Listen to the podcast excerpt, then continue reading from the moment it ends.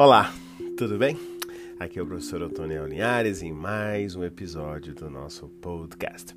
Podcast de atualidades, de informação e muito mais. Nesse episódio de hoje, vou falar de atualidades geral, mundo, Brasil e fatos. E é Coronavac. Coronavac. Cientistas criticam transparência, mas dizem que vacina será valiosa para conter pandemia. Vamos começar então por aí. Após muita expectativa e especulação, o anúncio dos resultados preliminares de eficácia do Coronavac foi recebido com grande entusiasmo após a apresentação do governo do estado de São Paulo na tarde de quinta-feira, dia 7 do 1, hein? 7 do 1.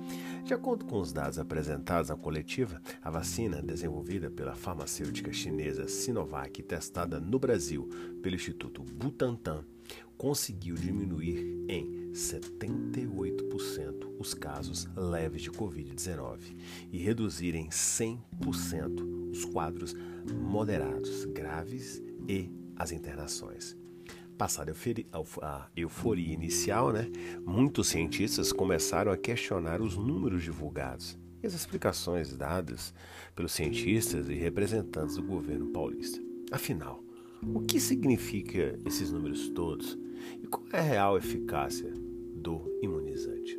Bem, o anúncio de quinta-feira foi promissor, mas infelizmente eles não nos mostram o dado principal, que é justamente a taxa de eficácia da vacina, analisa a epidemiologista Denise Garetti, vice-presidente do Instituto Sabin de Vacinas entidades sem fins lucrativos baseadas nos Estados Unidos que trabalham para expandir a imunização a todos os cantos do mundo.